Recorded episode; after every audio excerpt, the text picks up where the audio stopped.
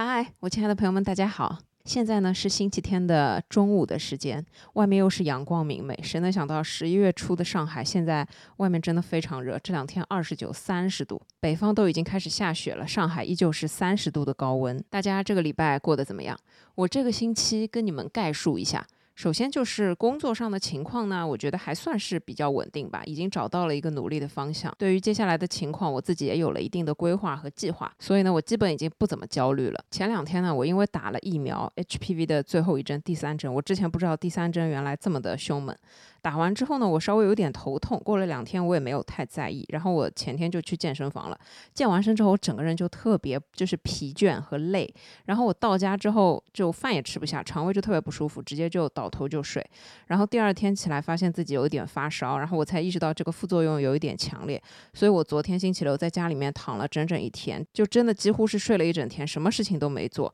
然后我今天早上很早就醒了，六点多我就起床了，我听见外面的鸟叫，然后。看见阳光明媚，蓝天白云，然后呢，因为副作用也也已经没了，烧也退了，身体又重新的恢复了健康。你们不知道我的心情有多愉快。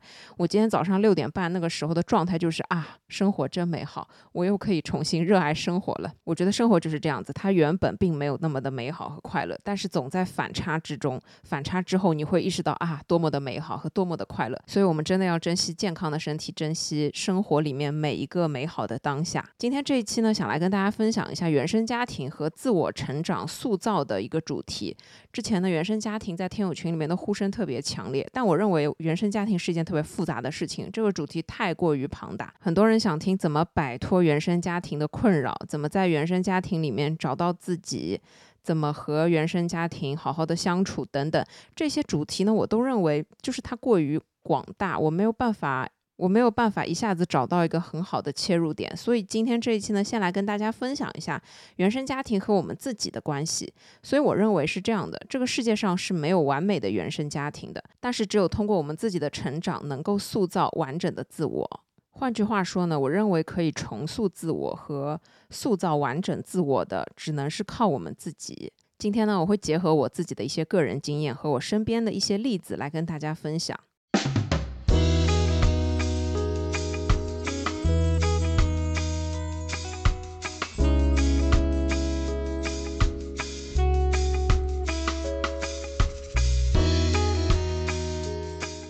首先呢，我们先来定义一下什么是完整的自我。在这里指的完整的自我，它是一个相对的概念，不是一个。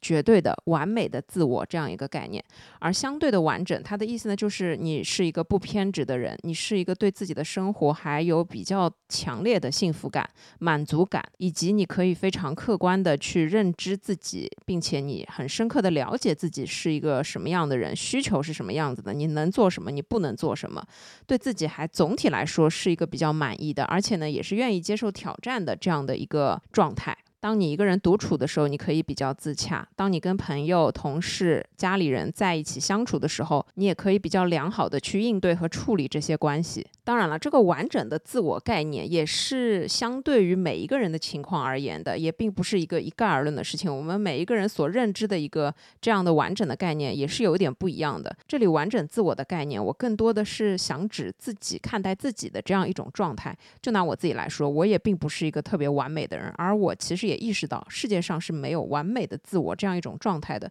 所以我觉得我自己也只不过是一个比较容易自洽，在大部分的时候比较容易自洽，因为人都会有一些负面情绪，无论是多或少，多多少少你都会有一些。就算是一个特别喜欢孤独、享受一个人独处、特别能自洽的人，他偶尔也会在睡前夜深人静的时候感到有那么一丝空虚，就这个都是很正常的。所以我这里想说的只是每一个人所认定的这个完整的自我是不一样，但从客观来讲，它是一种不偏激。不偏执的一种状态，一种可以很好的和自己相处的状态，一种不会去恶意评判自己的状态，然后也不是一种去强加在别人身上、依赖别人所获得的这样一种状态，它是一种完全依靠自己所建立起来的一种相对完整的状态。那我再来说一下，为什么没有完美的原生家庭？我觉得无论是什么样子的家庭，他们能遇到的各种各样的琐事小事，其实大差不差。拿我自己来说，我认为我的原生家庭只能说是普通，也不能说是完美，或者说是圆满。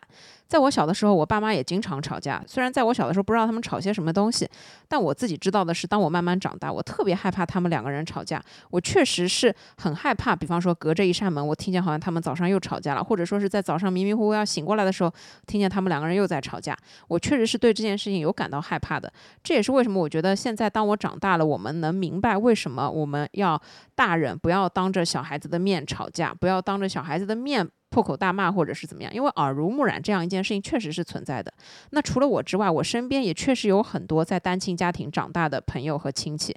那我也能看到他们各自的性格养成，有一些他们的性格也很健全，不受丝毫的单亲家庭的影响。但有一些因为单亲家庭造成的这种缺失，在他们成长了之后，想要急于去弥补回来，这其实也是他们长大了之后自己去做的一种决定。你也不能完全的把它推到在单亲家庭身上。所以我觉得原生家庭只能影响。这个人的一小部分原生家庭并不能拿来说事儿，也不能拿来给这个人贴上标签。这也是为什么我觉得在相亲的这样一个环境之下，说是什么单亲家庭的会很容易找不到对象什么的，我认为这些事情其实都不太客观存在。我觉得客观存在的就是你不喜欢他，这个才是客观存在的。而在我看来呢，我认为单亲家庭会对一个人造成的某一些影响。也只是在小的时候，因为当我们人格慢慢健全了之后，我们其实是有能力去认识这个世界的，我们也是有能力去塑造自己完整的自我的，我们也是有能力去给自己好的选择的。所以最重要的核心还是，当我们长大了之后，我们要怎么去认识、了解、学习、探索这个世界，探索我们自己，去变成一个相对健全的人。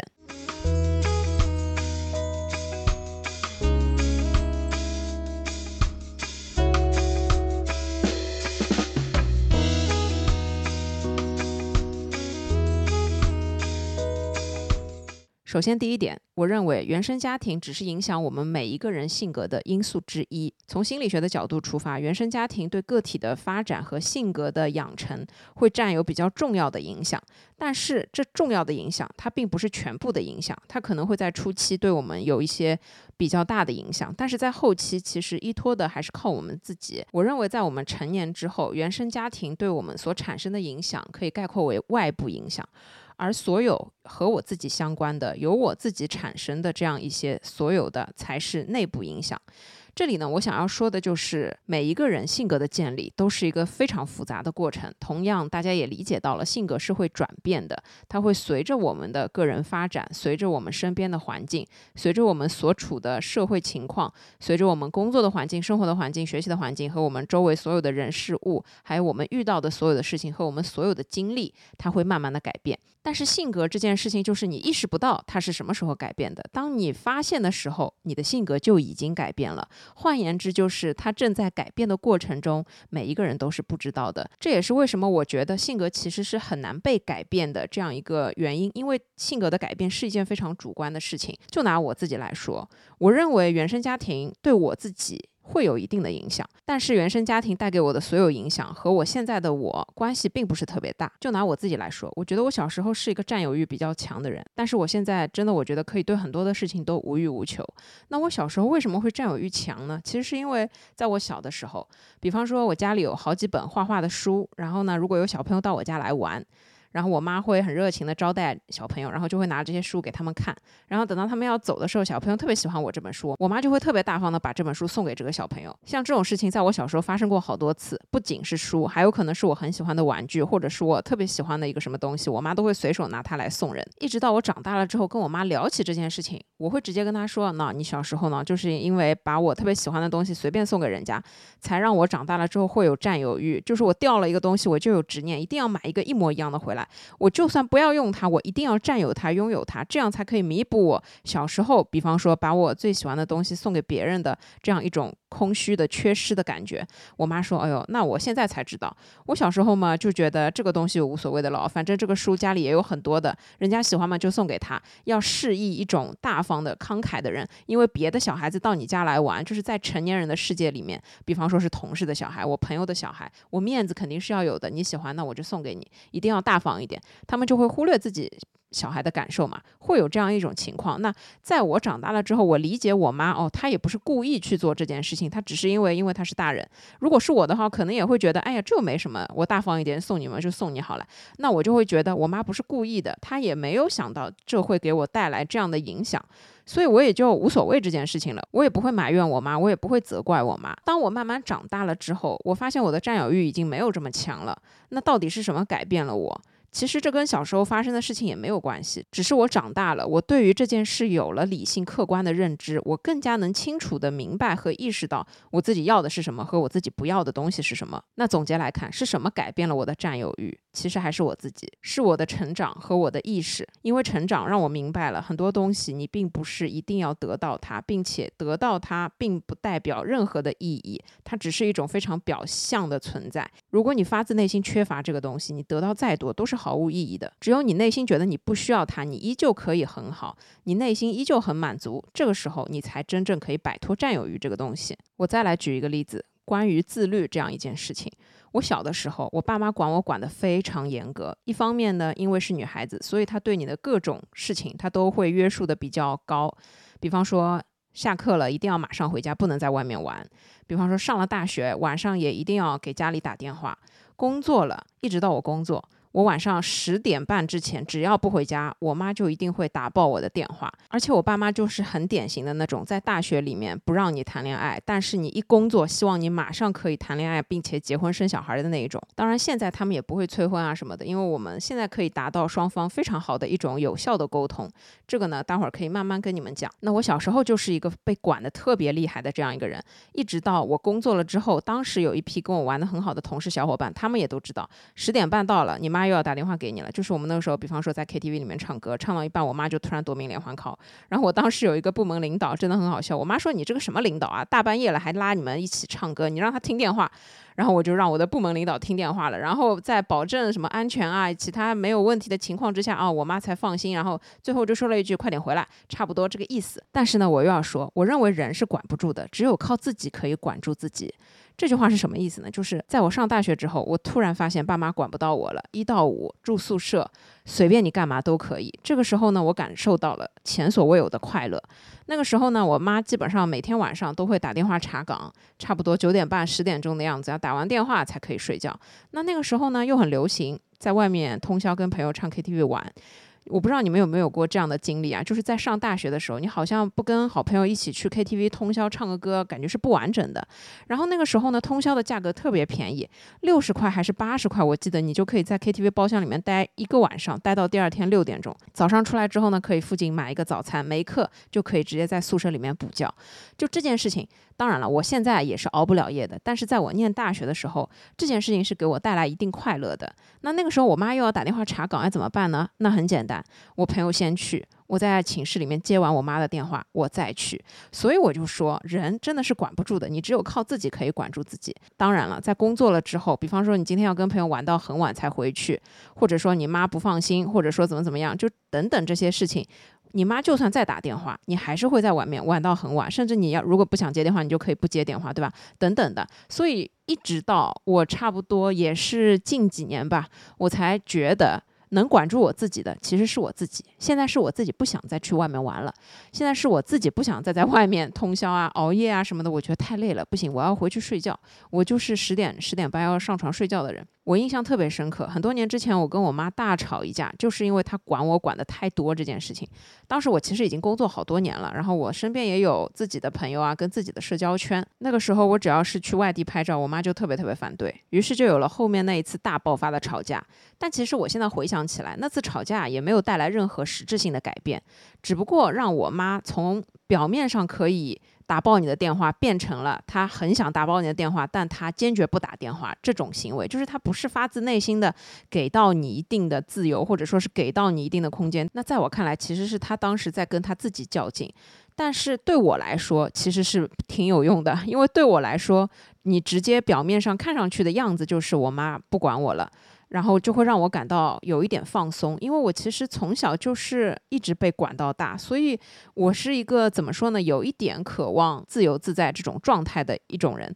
但问题就是，我不是说放任自己怎么怎么样，而我最终认为我现在可以有一个比较完整自我状态的。呈现是因为我自己可以管住我自己，这是一个非常重要的前提。我可以是一个很自律的人，我知道我自己的底线在哪里，我知道我几点钟又要回家睡觉了，因为我累了。我知道我哪些事情该做，我哪些事情不该做，就是我自己已经有了非常明确的一个自我状态的时候，我认为这才是我自己真正意义上的长大了的一个状态。所以你看，我小时候被管得这么严格。一直到后面跟我妈不停的因为这件事情吵架，到我现在可以自己很好的管理我自己，我妈也不用再跟我多说什么了。在这中间起到决定性关键作用的，还是我自己的成长，还是我自己的一种改变和我自己性格的一种变化。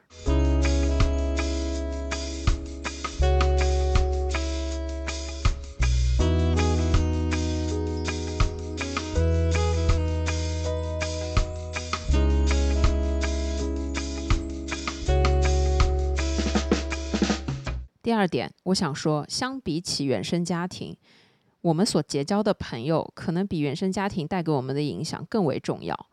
这句话是什么意思呢？是我觉得在我们成长的过程中，人要交朋友，这是一件很正常的事情。而且在我们不同的年纪，我们会有不一样的朋友；在我们不同的阶段，我们会接触到不一样的朋友。在我小的时候，还在读幼儿园的时候，其实你就已经在幼儿园里面建立起社交了。你在幼儿园里面是在一个社会状态之下。在一个公共的状态之下，这跟你在家里面的状态完全是不一样的。我之前看过一本书，是讲儿童心理学的。他说的就是，当小的时候你在家里面的时候，你看不出来这个小孩子的各种性格特点，你也意识不到他的一些问题。但是你把他放进幼儿园，他在一个这样的环境之下，有别人、有陌生人的情况之下，你就可以看得出来他处理关系，比方说他做的一些事情和他自己的一些行为，你就可以看得出来他自己身上的一些性格和他的一些做事的方式方。方法，这个时候呢，大人就要去及时的干预，因为你在家里面看不出来，你只有和人接触了之后才能看得出来。那我觉得环境对每个人来说都是特别重要的，而朋友就是环境里面最重要的一个因素之一。我记得在我小学的时候，有几个最好的朋友，我很多的兴趣爱好啊，很多的行为都会。尽量的去贴合我的这样一些朋友，朋友之间也是互相影响的。今天你喜欢什么，可能明天我喜欢什么，后天我喜欢什么，可能你也会喜欢什么。大家会一起共同去探讨一些一样的爱好、一样喜欢的东西，共同想买的这些东西，这样逐渐呢就会养成我们自己看人、看事、看物的一套方法，还有我们自己的一些性格的特点。我记得我跟你们说过，我一直在高中之前，对于我自己的自我认知都是比较模糊的一个状态。我觉得我不算是一个特别女性化的女生。我一直觉得我自己性格也偏男生一点，其实是因为我小的时候被我爸妈其实当男孩子养大的，他们觉得女孩子不能柔柔弱弱，这样长大了会被人欺负，所以呢，他们就像男孩子一样来教育我，他们并没有对我有特别多的宠爱，相反呢，就是很严厉的教育加上管教。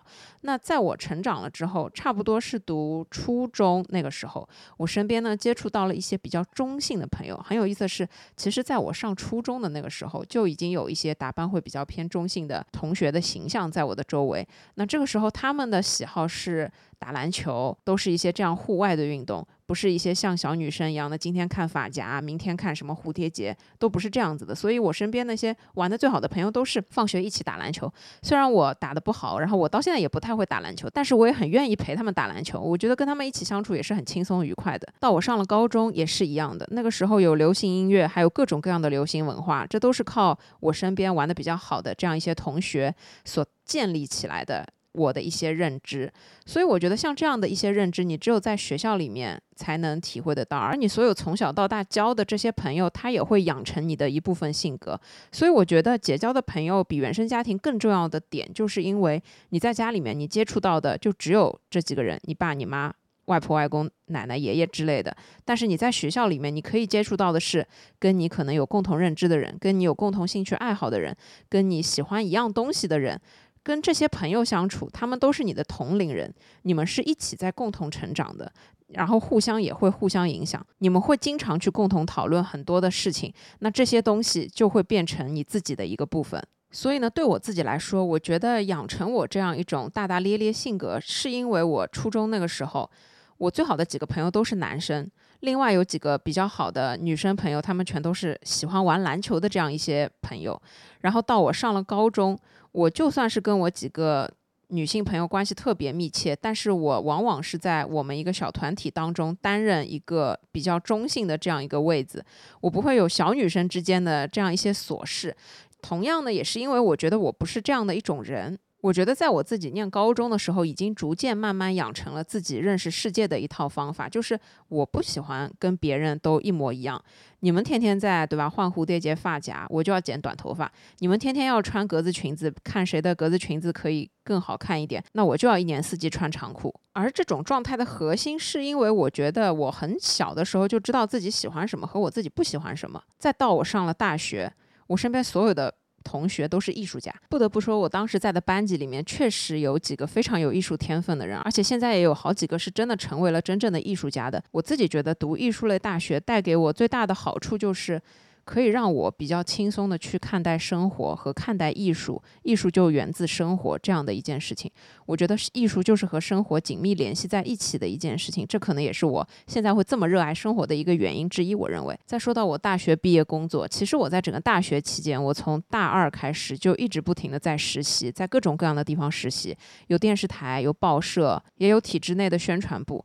这些经历都让我接触到了社会上各种各样的人，让我自己又明确了自己以后想要做的东西和自己想要成为的人是一个什么样子。我觉得所有的这些东西你都没有办法在原生家庭里面学会，但所有的这些东西对性格的塑造是特别特别重要的。我的性格一步一步在转变，也是随着我身边认识的人在一步一步的改变，潜移默化的发生变化。我当然在过程中是意识不到这个变化的，但是当我现在今天二零。二三年十一月五号的今天，我坐在这里在跟大家讲的时候，我现在的这种性格和我过去的每一段经历、每一个认识的朋友都脱不开关系。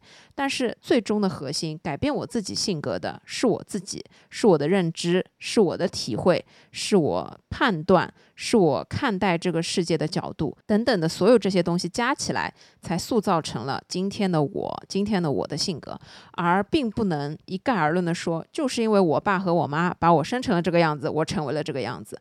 当然，我觉得啊，从小到大他们给我的教育，总结来说呢，肯定还是好的。因为他们至少教会了我很多什么是好的东西，什么是不好的、不能去碰的东西。我觉得这个是相当重要的。但是在我成长了之后，当我长大了之后，我认识这个世界的途径其实就是靠我自己。我再给你们举一个例子，我以前上学的时候有过一段时间成绩不太好，当时呢，我妈就。对我进行了一番教育。他说：“你以前是跟谁谁谁玩的，他成绩很好。现在你跟谁谁谁玩，他的成绩不好，然后可能也影响了你，你的成绩也不好。然后他就教育我说：你不要跟这样的人做朋友。那我觉得这个场景他可能是很普遍的，可能在很多家庭里面都发生过。但当时我自己的想法是什么呢？我觉得我成绩不好和我的这个朋友好像没有关系。我知道我成绩不好，只是因为我没有用功读书而已，只是因为我可能对吧？放学玩的时间太长了，应该放学回家做作业。”但我依旧在外面玩，但你不能怪在我的这个朋友身上，我觉得是我自己的问题。这个时候我意识到的一点就是，父母说的很多东西不一定对，也不一定错。换言之，如果当时我听了我爸妈的，不跟这个好朋友来往了，我的成绩就一定会变好吗？其实不会的，因为当时这个好朋友在我的心中占有很重要的地位。如果我跟他突然不交往、不来往了，我一定会觉得很伤心、很难过。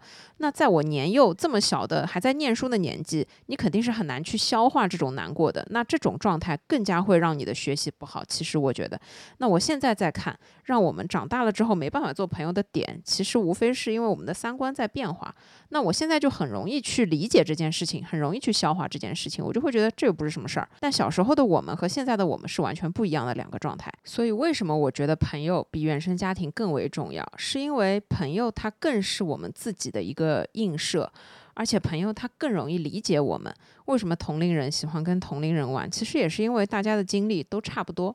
那我说些什么你是听得懂的，我们的沟通成本很低。爸妈毕竟是爸妈，他们不是我们这一代人，我们也不是他们这一代人，所以我们很难真正的去做到换位思考。也因为这个原因，我觉得原生家庭可能组成了我们性格的一个基础的部分。但是往上的所有的部分是要靠我们自己去建设的，而在这个建设的过程中，你跟社会的连接是非常重要的。而你跟社会的连接最重要的就是你跟你周围这些朋友的连接。那这里我又要说了，交朋友的重要性在这个地方就又体现出来了。你交什么样的朋友，你真的就是会被潜移默化的。这句话一点都没错。我觉得踏上社会是一个非常重要的时间节点，因为当你还是学生的时候，你身边的很多朋友都不是你可以自己选择的。只有当你踏上社会之后，你可以有选选择的去交很多的朋友。这个时候，你交到什么样的朋友，真的就会潜移默化的把你变成什么样的人。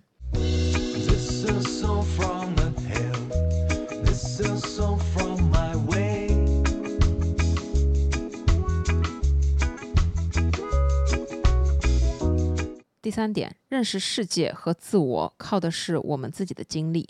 我觉得人生经历它分成两个部分。我们小的时候，家庭给我们的人生经历是一部分；我们长大了之后，通过自己去创造的人生经历是另外一个部分。这两个部分，前面靠原生家庭的所有经历是我们没办法自己去选择的，就是父母给我们什么就是什么；后半段自己可以创造的经历是。我们自己去选择的，我想要走什么样的路就走什么样的路。那我觉得这两个部分相对来说还是后面的一个部分对我个人产生的影响更大。这也是为什么我觉得原生家庭也只能对每一个人产生一部分的影响。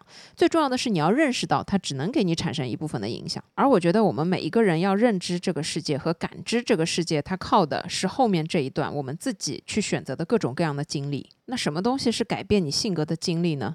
我觉得这个经历它包含的方面就有很多。首先，它可以是你工作之后的工作经历，它可能是你所有。接触到所有的好朋友，跟好朋友相处的这些经历，可以是你谈恋爱的经历，也可以是你出去旅游的经历，可以是你开心的很多经历，也可以是你不开心的很多经历。这些笼统来说，它都是属于你自己的个人经历。拿我自己来说，我觉得我爸妈对我的教育最成功的一件事情，就是在我整个读大学的时候，不断的催我出去实习。我觉得这件事情对我来说很重要，是因为我觉得在我念大学之前，我就是一个特别茫然的学生的状态，我对于社会一。一无所知，然后到了上大学，我妈从大一就开始不断的催我去考驾照，所以我大一的暑假就去把驾照考出来了。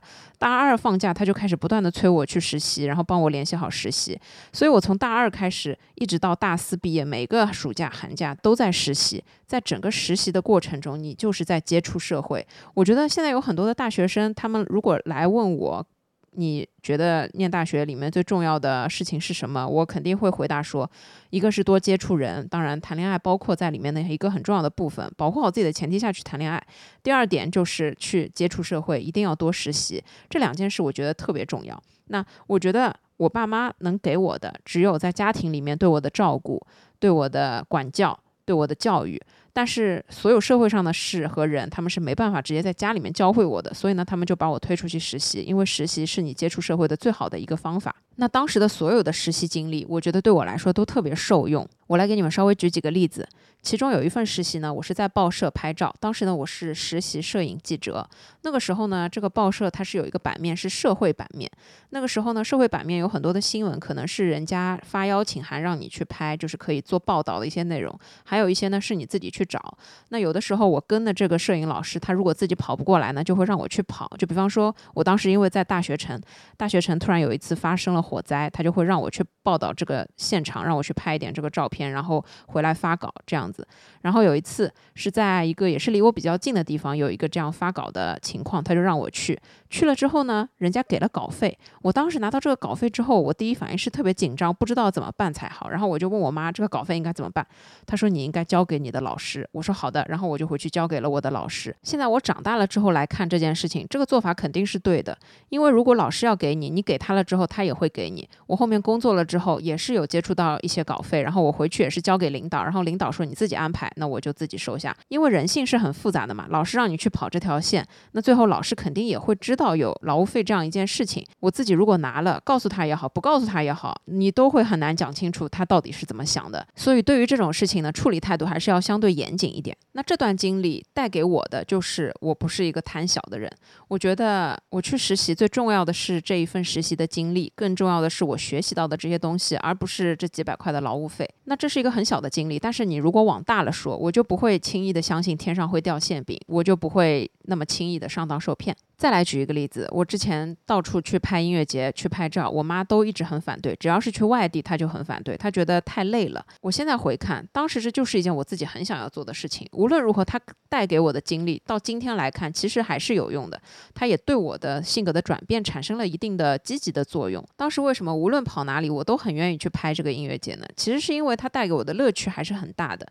一来是那个时候年纪轻，你真的很想到处去玩玩看看，去很多不一样的城市吃一吃，就算到当地吃外卖，你也是开心的，因为跟当时的这一群小伙伴在一起拍照，你就是很开心的一种状态，这是一方面。那另一方面是我可以很简单的从我去拍音乐节这件事情里面得到巨大的成就感。就是你在不一样的音乐节拍到的不一样的，但是非常美丽的画面，被人家称赞，被人家说你拍的真好的这种成就感，是普通工作可能带不来的。我相信这也是每一个摄影师能体会到的一件事。就其实你就夸他拍的好看，每一个人都能，每一个摄影师都能体会到巨大的成就感。我相信普通人可能也是。如果你今天拍了一张可能自己非常满意的照片，被别人夸一下，你也会获得这样一种成就感啊。那这也是一部分很大的原因。后来为什么我不拍了？一方面是因为我忙了起来，另外。另外一方面，是因为我觉得，其实我觉得也够了，就这些经历对我来说也已经够了。我想要再去做点别的不一样的事情，更何况工作也很忙，也很累，出去拍照确实也是很耗费体力的。这个时候有了其他我更愿意去耗费精力来做的事情的时候，我觉得啊，那我可以，对吧？退居二线。我觉得人生和成长就是这样子，爸妈不让你做的事情，其实也并没有能力去改变你。你自己如果真的很执意，很想要做这件事情，无论怎么样，你都会去做这件事情。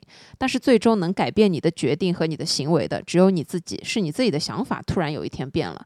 我印象很深，前两天有一个同事还在跟我说，他有一个儿子，小的时候呢，他拼命的让他练习钢琴，然后他每一天都不愿意练钢琴，一直考到了钢琴十级。他说我再也不要学钢琴了。然后我这个同事就说好，那你就不学呗，你想怎么样就怎么样。他说小的时候他那儿子拼命的往那钢琴里面塞牙签，塞各种各样的东西，让那个钢琴坏掉，没有办法弹。然后现在读高中了。突然有一天回到家里拼命的练习钢琴，为什么呢？他说是因为他在学校有一天弹了一次钢琴，所有人都拍手叫好，他突然觉得这样一种被关注、表扬、称赞的状态特别好，于是呢回家就非常勤奋的开始练习钢琴。我同事说这样一种行为是因为他的儿子现在要耍帅了，所以反而主动的开始热情的练习钢琴。所以你看人其实就是这样一回事，爸妈逼着做所有的事情可能都做不好，也可能没有办法。让你自己去产生动力，能让你自己产生动力的，只有靠你自己。所以我觉得认识世界靠的是我们自己的个人经历，也是这样一回事儿。那你现在来问我，你去拍那么多的音乐节，这些经历除了带给你成就感，还带给你什么东西？那我想说，所有的经历都是为了让你自己更了解自己而存在的一件事情。就像我当时去了很多的音乐节，我就知道音乐节是怎么样一回事儿。我知道很多年轻人他们喜欢的东西是什么，很多年轻人他们不喜欢的东西是什么，他们想要的生活状态是什么，他们喜欢的生活状态是什么，这就会让我更加看清一件事情，就是我想要什么样的生活状态。我觉得这个经历对我来说是很重要的。在看了很多年轻人所选择的这样样一种生活状态之后，我也是更加坚定了我要做一个非常健康养生的人这样一个状态。当然，随着年纪上去，你会意识到什么事情能让你开心，什么事情能让你不开心。也就是对我来说，睡一个好觉，比很多其他的事情都要让我开心很多倍。所以你看，在这一点，我们每一个人的个人经历和我们个人选择要去经历的东西，才能更好的健全我们去成为一个比较完整的人，才能更好的让我们去认识自己想要的东西是什么，并且让我们可以在潜移默化当中，向我们理想中的状态去转变。This is some from the pain.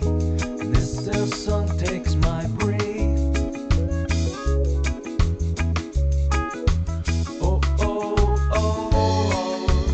下一点，我想说，相比原生家庭，是你认同的那些价值组成了你的三观。我觉得三观可以说是我们每一个人精神世界最重要的一个核心，因为三观它决定了你认为什么是最重要的，你认为什么是对的，你认为什么是你想要的，你认为什么是好的，什么是不好的。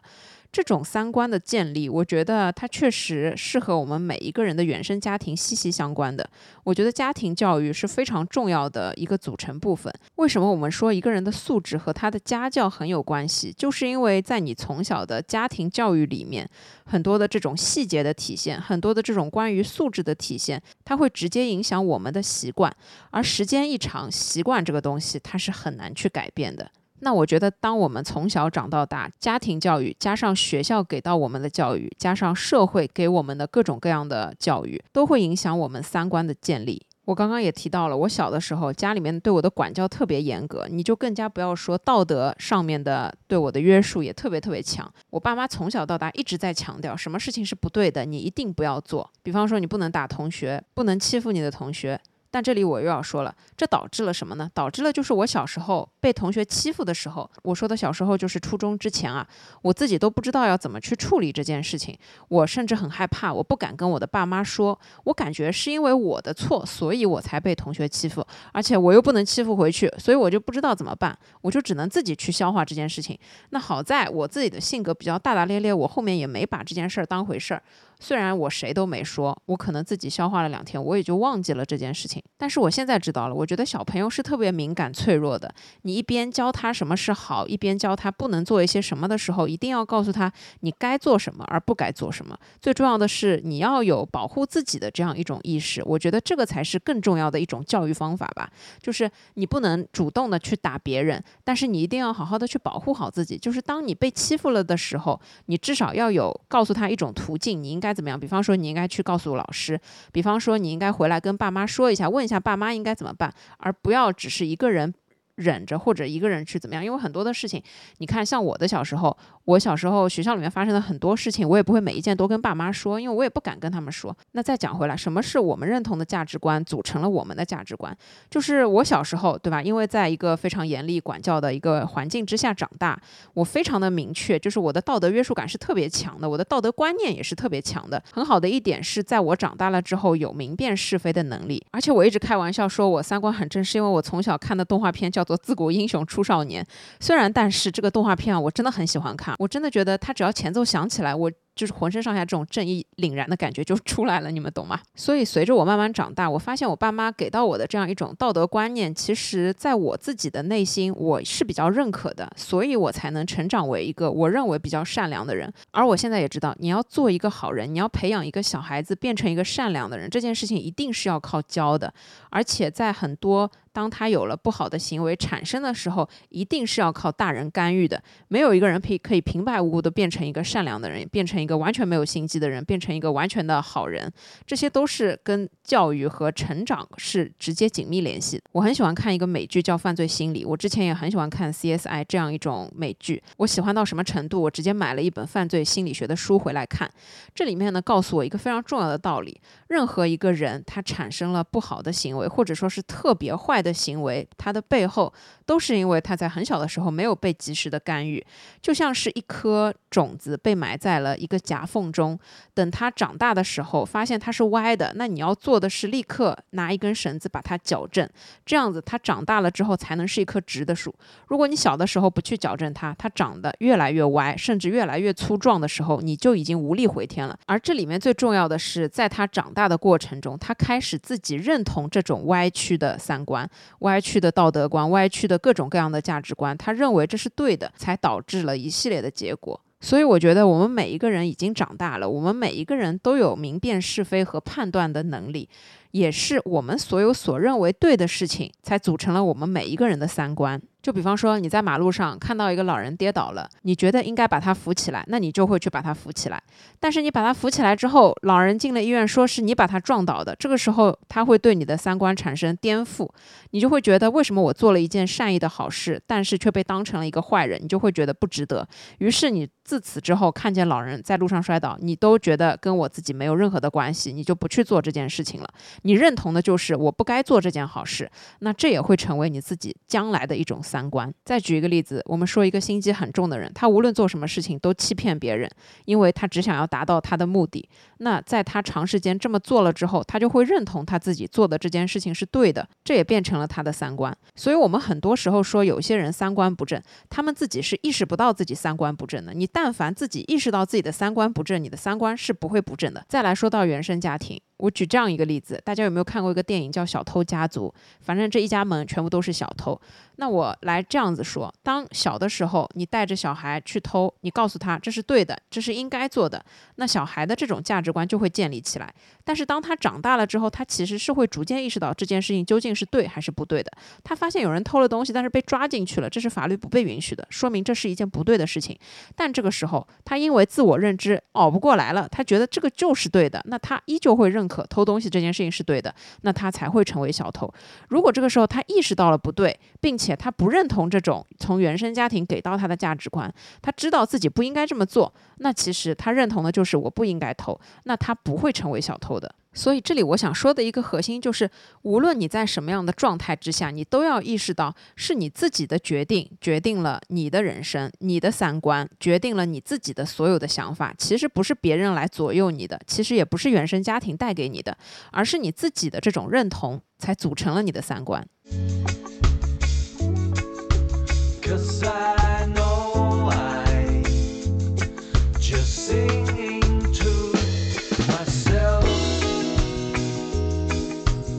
第五点，我想说，童年阴影只是我们过去的很小一部分而已。只要我们不要太把它当回事儿，它就不会是那么一回事儿。关于童年阴影呢，我认为这也是一个比较大的话题。确实有很多的童年阴影会造就很多人格的缺陷，会造就很多的。不良的后果，甚至会影响很多人的一生。但我觉得呢，很重要的一点就是，我们怎么去看待童年阴影这件事情，才能决定它对我们产生的影响。前两天我听一个好朋友跟我说，他在他外婆快要过世的时候去看望他，他的外婆已经脑子神志不清了，脑子里面根本连他是谁都不知道，脑子已经非常糊涂了。但他依旧能念念叨叨自己小时候的那些事。那个时候，我突然有一种什么样的感悟，就是啊，原来小时候的事情对我们每个人这么重要。我们可能死之前都会想到这些事情。那确实，每一个人的童年都应该要被好好的对待才可以。我当时有过这样的一丝想法。然后我又来反观我自己，我自己呢，小时候我一直说嘛，我们每个人小时候可能都会受到一些不公平的对待，可能都会给我们留下一些阴影。但是其实我现在仔细想想，我的小时候所有的童年阴影，虽然就这里不区分一个。什么惨？什么叫很惨啊？这里不区分，因为我觉得这个又是一个对吧？拿来做比较，我觉得这个比较也是没有意义的，因为每个人出生不是我们可以选择的，所以小时候被怎么样的对待也不是我们可以选择的嘛，所以这没有一个比较的意义。我觉得像我小时候所有的这些童年阴影，它没有对我造成任何的影响，是因为我没有把童年阴影当回事儿。我觉得童年它就是我过去的很不重要的一个部分，仅此而已。我一直觉得我的每一天都在越来越好，我的每一天都比过去的自己要好，这是一个很重要的看法。就是我觉得我们人活是活在一个未来，你不能老是活在过去。所以我觉得，因为我没有把童年所有的阴影当回事儿，它才没有对我产生怎么样的影响。我跟你们这样举一个例子：我小学的时候，我爸妈特别忙，忙到就是。几乎都是没有双休日的，所以我小学的时候没什么人来接我。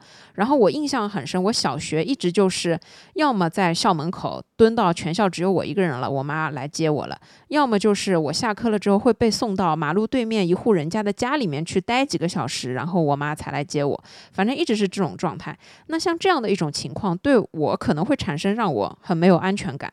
可能会让我变得很脆弱，甚至可能让我会缺乏关注，让我很缺爱。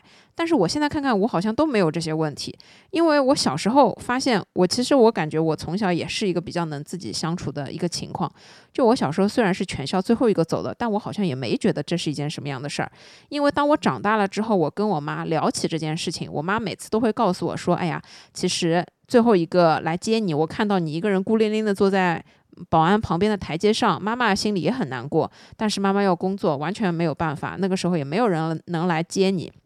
他说，所以后面想办法把你送到了马路对面小区里面的一户人家的家里面，还付了一点钱，算是那种照看费。但后面发现你送到人家家里面去，总归不会当自己小孩那样对待啊，肯定还是。对吧？会对我自己有一些怎么样？他们家长所认为不好的一些事情，就可能我说出来，他们觉得，哎呦，那这也对自己的小孩不太好。但是我自己，我印象其实很模糊了，我对这段记忆没有特别的印象。但我只记得我在那户人的家里面，我是完全没有地位的。什么叫没有地位呢？就是我连一个坐着的地方都没有。那户人家也是独生子女，他有一个儿子，那个儿子年纪非常大。那个时候我放学的时间比较早，那差不多比他早个一个小时，那可能再过一个小时，我妈才会来接我。那我这中间两个小时，我只能在地板上面玩，就我没有地方玩，我只能就是对吧，在这种地方玩。然后那个房间，我记得是那个哥哥的房间，他只有一个写字台，一个凳子。他哥哥回来之后，自己要坐到那个地方写功课的，所以我是不能在那个地方写功课的，我就自己在地上玩，客厅里玩，阳台上玩，就是乱玩，我也不知道在哪玩，但是我也没觉得这是一件什么事儿。听起来，虽然我觉得啊，现在听起来也是有点可怜的。但是这对我好像没什么影响，因为我自己不拿它当回事儿，而且我觉得在我成年了之后，能改变我性格的，或者说是能让我的性格产生变化的。是各种各样我长大了之后的人际关系，是我结交的朋友，是我过去谈的恋爱，是我在工作中认识的这些人，接触到的所有的这些人，这些才对我自己的性格产生了天翻地覆的变化，而不是我小时候的这些事情。他们可能只能对我产生一丝丝的小小的影响，但绝对没有办法改变我。所以我觉得我们在看待童年阴影的时候，要认识到它就是我们过去人生中过去很小的一个部分。只要我们不要抓着它不放，它是不会抓着我们不放的。而且更重要的是，在我们长大了之后，我们可以去跟父母聊，哎，你当时为什么要这样做？那父母告诉了我们之后，背后的这一些原因，我们其实是可以理解的。就像我小的时候，条件真的不好，怎么可能请一个保姆来天天接送你？这是不可能的。而且那个时候我奶奶退休也很晚，所以一直等到她退休了，她才可以接送我。说到这里，我又想起来一件事，我读高中之后呢，终于可以自己坐。公交车回家了，我家住的又很远，我中间要换两辆公交才能到家。但那个时候，我记得我非常的高兴，因为我每一次回家的路上都有朋友跟我一起走，我们可以快乐的玩耍，对吧？一起去马路旁边吃麻辣烫，这反而是一段让我很快乐的回忆。当然了，我这里也只能分享我自己的经历。每一个人的童年阴影，他可能都不太一样。就举个例子，拿我奶奶来说，我奶奶出生在一个特别多姐妹的家庭，跟她一起出生的有六个妹妹。中间好像还有几个弟弟，他是老大，所以呢，所有的弟弟妹妹都要他来照顾。他很小的时候就承担起了要给弟弟妹妹烧饭、做家务的这样一个这样一个工作。但是呢，我奶奶也没把这件事当一回事儿，她也不觉得应该，也不觉得不应该，甚至呢，这让她成为了一个。责任心极强的人，无论是在工作中还是退休之后带我，她的责任心都极强，而且她现在的责任心也很强。我奶奶责任心强到什么程度啊？就是家里不能有点事情，只要跟她说今天有个快递，好了，她今天什么事情都不做，就在家里面看着那个门，就等那个快递来，也不下楼去散步了，也不去下面晒太阳跟人家聊天了，哪里都不去。最近呢，我爸给她订了社区的送餐服务，差不多是在十点半到十一点中间会送饭来。好了，他开始每天啊就在楼下跟人家聊天的时候，就看着那个就看着那个小区的路，等人家送饭来。还要跟你汇报今天是几点几分到的，第二天晚了一点还是早了一点。拿我自己来说，我爸妈小时候打我也没少打，骂我也没少骂，管我真的也没少管。所以呢，我认为童年阴影就是这样一件，你如果觉得它是天大的事，它就会是天大的事。你如果更喜欢现在的自己，或者说你更愿意相信现在的自己，你就会觉得以前就是以前，过去就是过去，这只是尘埃里面很小的一个记忆碎片，仅此而已。而我觉得更重要的是，童年阴影它对我们产生的影响，可能是让我们有意识的把现在自己的一些行为和小时候受到的这样一些对待联系起来。但在我看来，去联系小时候的这些事情，还不如客观的去看待这件事情更有用。你客观的看清楚它的本质是什么，你就会觉得啊，这也不过就是这样一件事情。如果换做你是父母，可能你也没办法做得更好。这么一想，其实很多事情你就释然了。所以呢，我觉得对于童年阴影来说，我们已经长大了，并且我们已经长得这么大了，已经有这么可以清晰认识世界的这种能力的时候，我们要也有这个能力去客观的看自己的童年阴影。重要的就是你要意识到，今后的每一天对你来说才是更重要的。所以以前的事儿就让它在以前就可以了，也不要去多想它，也不要去多联系它，因为你现在已经在变得更好了。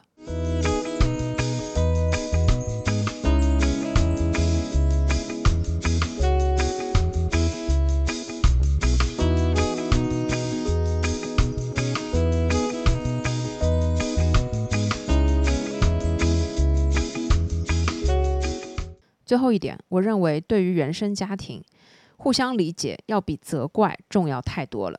我觉得我最近几年跟我爸妈的关系可以说是比较融洽，但是在以前其实并不太融洽。很多年以前，我一直觉得我爸妈不理解我，现在我才发现，理解这件事情是互相的。如果你不理解他们，你怎么期待他们来理解你？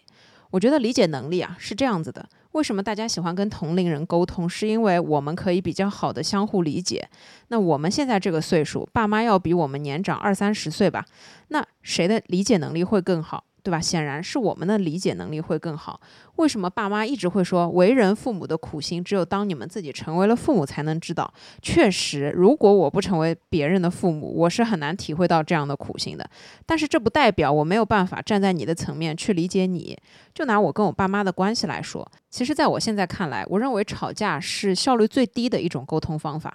我觉得任何可以通过好好说话、互相理解去产生有效沟通的情况，都不需要去通过争吵。而争吵它根本没有办法去解决任何问题，它只是一种互相的情绪发泄和宣泄，甚至是恶意重伤别人。我回想之前和我妈吵架吵得最凶的那段时间，是因为我谈了一个不怎么好的恋爱。那现在我说不怎么好的恋爱，是因为我已经意识到了它不怎么好。但当时呢，我妈一直说的是我反对，因为你们没有结果，没有结果你就不要浪费时间了。她一直是说的这样一种结果导向。那在我们的层面，我们肯定没有办法理解，因为我觉得啊，我这段恋爱谈得很开心啊，我才不去想有没有结果这种事情，对吧？那这种时候就没有办法互相理解。而现在我知道了什么叫不太好的恋爱，就是如果是一个我的好朋友，他会跟我解释，就比方说，我觉得这个男的有什么什么样的缺点，你们不太合适，他可以很细致的跟你去讲解一二三四五六七，为什么他觉得这段关系不怎么样，为什么你们可能没有结果，为什么我劝你不要在他身上浪费时间，他可以讲得出来很多的这种问题，那其实是很容易去说服另外一个人的，因为你讲出了问题所在，而不像我妈当时。他就只说结果导向，我反对就没有啦，没有任何其他的东西了。这个时候你会觉得你难以接受，因为你觉得挺好的，而他说。只是因为他一味的反对你，并不知道到底不好在哪里。到了后面，最终让我们分手的，也是其实是我自己的感官所致，是我自己发现了问题所在，是我自己知道了哦，有这个不好，有那个不好。那过来了，经历过了，你才知道哦，原来这跟你想要的东西完全是两件事。那么就算了，不要浪费时间。这个时候，你才真正的可以去下这个决定。那我觉得很重要的一点，就是在这这种事情上面，父母是很难跟我们去产生共同的相互理解的，因为在我们爸妈那个年代还是相对比较保守的，一个人不可能谈很多次恋爱再结婚，就是这是一个比较少数的行为。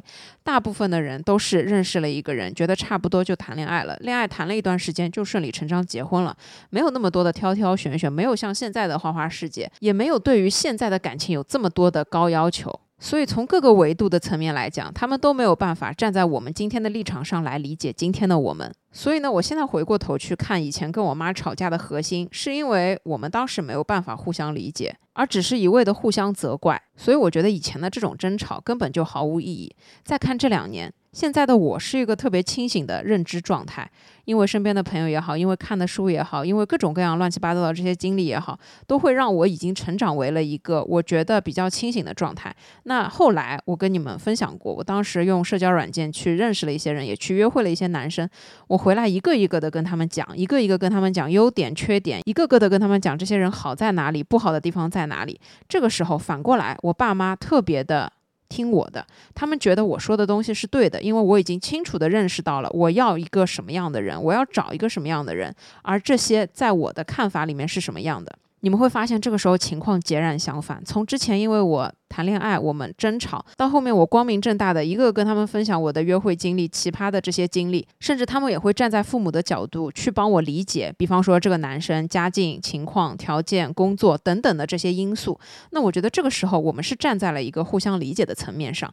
只有一直站在互相理解的这个层面上，你才不会爆发争吵。你也知道他们在想些什么，他们也知道你在想些什么。任何时候，我觉得看一件事情的表面，它都是它都是单一的、不公正的。你只有去。看到它里面的核心，看到它背后的这个动机，才是有意义的。再来说，我跟我爸，我爸不算是一个脾气特别好的人，但他也不是一个脾气特别差的人。我觉得他是一个很中庸的人。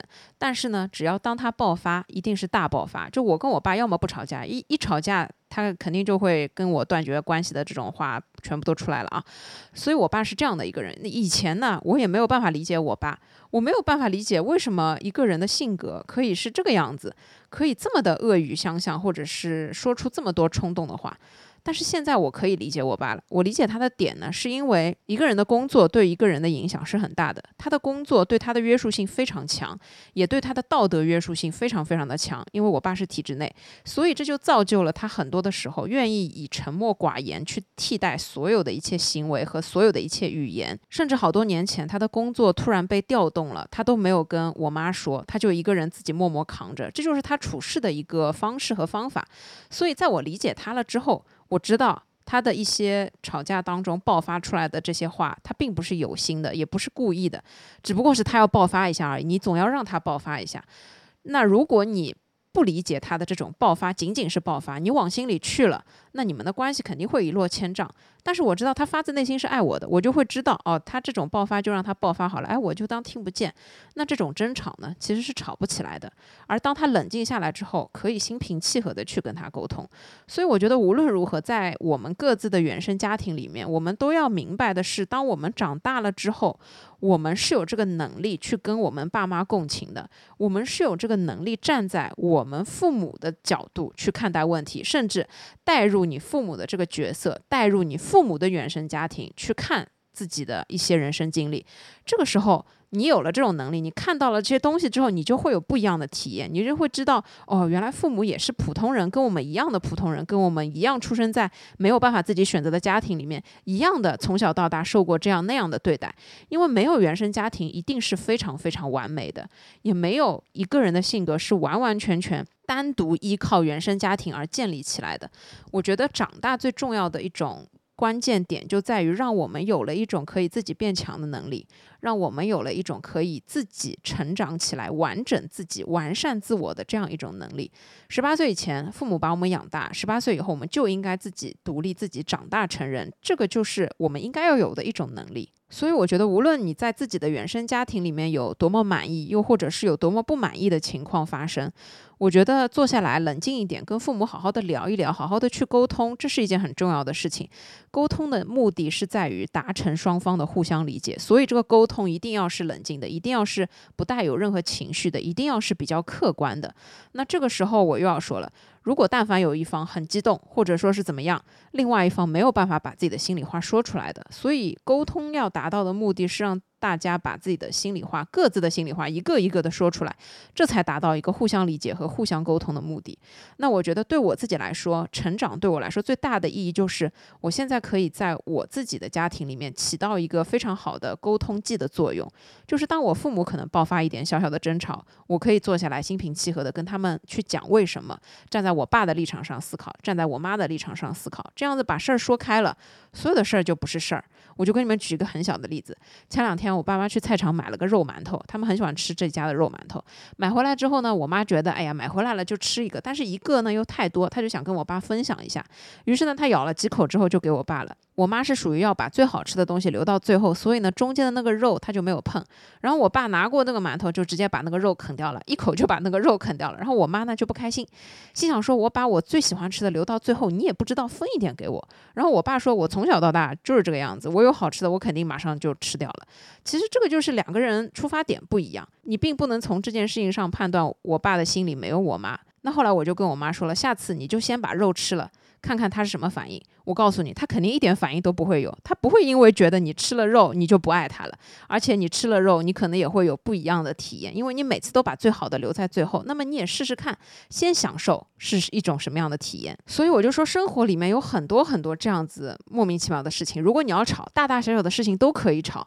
但如果你不想吵，只想安安稳稳的过日子，一定也会有这样一种方法。这个方法最重要的核心就是先把自己塑造成一个相对来说完整的人。相对来说健全的人，因为有了这样的一种人格，有了这样的一种性格，我们才可以去很好的、客观的、理性的面对我们身处的这个环境，面对我们所遇到的所有问题。所以，无论原生家庭里面什么样的问题，我认为互相理解都是放在第一位的。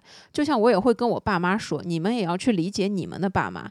就比方说，我会跟我妈说，你也要理解一下外公外婆，他们因为身处在那个年代，所以他们是这个样子的。我也会跟我爸说，你要去理解奶奶小时候因为是。这样子的，所以他现在是这样子的。所以很多的时候，你只有互相理解了，你才会变得很宽容，你才会变得愿意去无条件的妥协。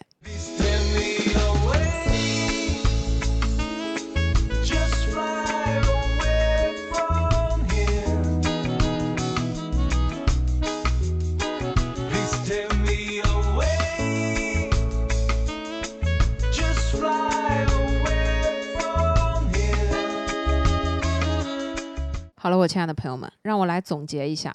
我认为原生家庭对我们每一个人产生的影响，都只是一小部分，更大的一个部分是靠我们自己去建立的。所以，我今天分享的内容并不是一概而论的让大家去听父母的话，或者说是不去听父母的话。我想说的是，我们已经长大了，我们要站在自己的层面去客观理性的对待我们的父母和看待我们的父母。当然，我们应该做我们该做的所有的事情，但是我们也要有自己的一套思考能力和方法。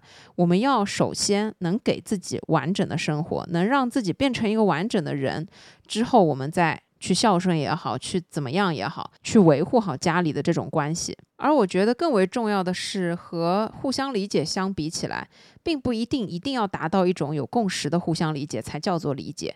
就是很多的时候，很多的事情，我跟我妈的看法依旧还是不一致的。所以这个时候，我想要的只是一个平衡点，就是我觉得你不要过度来干涉我，我也不会来过度干涉你一样。就像我一直说，你在家里面天天看吃播，这有什么好看的？但是我也不会因此跟他爆发争吵，因为我觉得这是让他开心的事情，我不要去过度的干涉。而且我觉得，对于原生家庭这种关系来说，并不要求一定能互相理解。就是你们就算不互相理解也没什么，就是你也不要去期待你父母能无条件的理解你，因为这也是客观事实层面不存在的。而最重要的还是你自己要去理解你自己，只要你认为对，那么就是对的；只要你认为错，那么就是错的，这个才是最主要的。所以呢，我想说，任何时候，生活的本质靠的也是我们自己；认识这个世界靠的也是我们自己。而我们的成长是我们一生中最重要的一件事情。无论什么时候，当你慢慢的长大，你才可以慢慢的去成长为那个你理想中的自己。任何时候，你也要清楚的意识到，原生家庭也只不过是你人生中的一个部分而已。这段经历给我们打了基础，但是这幢楼要怎么造，可以靠我们自己。总结来说，要重塑我们自己，靠的还得是我们自己。好了，我亲爱的朋友们，那以上呢就是今天这一期想要跟大家分享的内容，希望可以给到你们一些多的灵感，去理解原生家庭这件事情。无论你现在处在什么样的状态，都希望你可以顺顺利利。祝大家天天开心，祝你们有美好和通畅的一天。一定要记得，身体健康和精神健康也一样重要。那我们就下一期再见吧，拜拜，爱你们。